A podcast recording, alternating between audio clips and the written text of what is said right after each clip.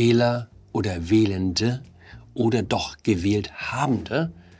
Wie spricht man richtig über Wahlberechtigte? Der kurze Weg vom Impfgegner zum Russlandfreund und warum ich jetzt unbedingt Mitglied im PEN werden will, dem größten Krawallverband Deutschlands. Hallo und herzlich willkommen zu einer neuen Folge von 9 Minuten Netto. Mein Name ist Jan Fleischhauer, ich bin Kolumnist beim Fokus und wir schauen hier gemeinsam auf die Lage in Deutschland. Die SPD hat die Landtagswahl in NRW gewonnen. Doch, doch, ist so. Ihr Spitzenkandidat hat zwar das schlechteste Ergebnis eingefahren, das die SPD jemals in ihrer sogenannten Herzkammer geholt hat. 26,7 Prozent und damit 9 Prozent weniger als die CDU. Aber das heißt nicht, dass sie sich in der SPD jetzt nicht auf die Regierungsübernahme vorbereiten würden. Hier haben wir Kevin Kühnert, den ehemaligen Juso-Vorsitzenden und jetzigen Generalsekretär, wie er am Wahlamt erklärt, warum man als Partei zwar hinten liegen kann und dennoch am Ende die Nase vorne hat. Dass das eine klare Niederlage ist, das mögen manche so sehen. Ich möchte dem widersprechen.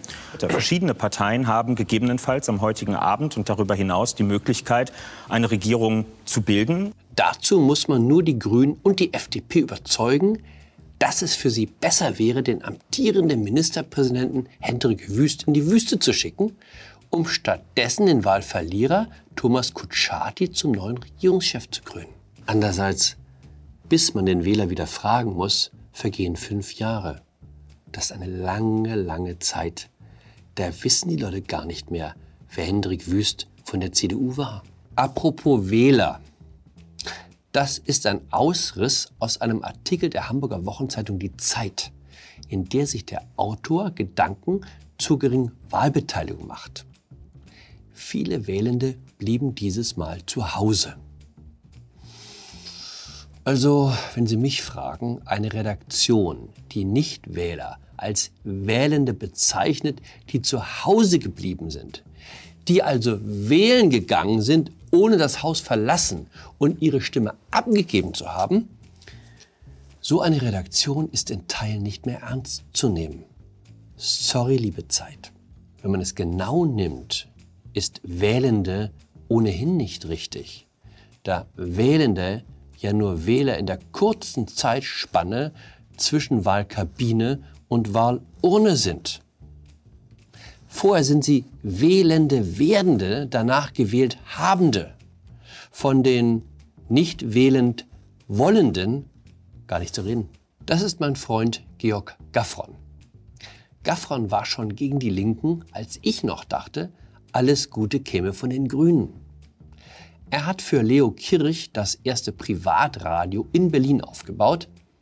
Als Kirch Konkurs anmeldete, sagte er den unsterblichen Satz, selbst der Untergang mit einem Unternehmer wie Leo Kirch ist doch eine Ehre, gemessen am jämmerlichen Dasein so vieler anderer.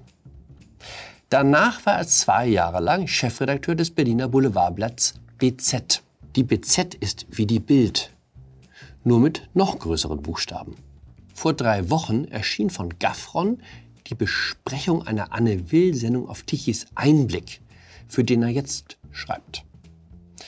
In dem Text ging es um den Auftritt von Annalena Baerbock, die zu der Talkshow zugeschaltet war. Frau Baerbock kam in dem Artikel nicht gut weg. Das habe ich erstaunt, weil mir Gaffron ein paar Tage vorher noch gesagt hatte, wie froh er sei, dass Annalena Baerbock unsere Außenministerin sei und nicht einer dieser Russlandfreunde von der SPD. Wenige Tage nachdem das Stück erschienen war, haben wir telefoniert. Du wirst es nicht glauben, sagte er. Aber der Text, der unter meinem Namen erschienen ist, ist gar nicht von mir. Da stehen lauter Sachen drin, die ich nie geschrieben habe.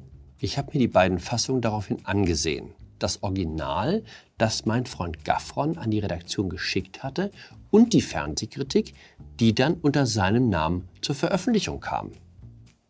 Etwa ein Drittel des Textes wurde verändert. Wo er Baerbock im Original für ihre klaren Antworten gelobt hatte, stand nun, dass sie sich gewunden habe und es nur dem zähen, unbeeindruckten Nachfassen der Moderatoren zu verdanken sei, dass die Zuschauer überhaupt eine Antwort erhalten hätten. Ich bin seit 1989 im Journalismus. Dass man Texte redigiert, klar. Dass man Sätze umstellt und Ungeschicklichkeiten glättet, auch klar. Aber dass man das Geschriebene in sein Gegenteil verkehrt und dann publiziert, ohne dem Autor Bescheid zu geben, das ist mir in 34 Jahren Journalismus noch nicht begegnet. Ich dachte, das gibt's nur in Putins Russland. Warum macht eine Redaktion das?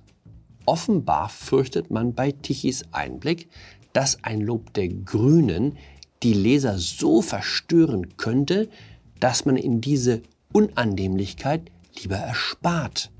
Ich bin ein Anhänger der These, dass ganz links und ganz rechts mehr miteinander gemein haben, als den Anhängern lieb ist. Man muss ja nur in den Bundestag schauen, wer Putin verteidigt. Und man weiß augenblicklich, dass die sogenannte Hufeisentheorie zu 100% zutrifft. Wenn man beim Hufeisen zu den Enden kommt, berühren sie sich fast. Die gleichen Leute, die eben noch gegen die Corona-Diktatur zu Felde zogen, drücken nun ausgerechnet einem Diktator die Daumen, der jeden abführen lässt, der auch nur leise Kritik an seiner Politik äußert. An die Stelle der Corona-Maßnahmen ist als Feindbild die NATO getreten, an die Stelle der Maskenbefürworter die Kriegstreiber, gegen die man nun aufstehen muss.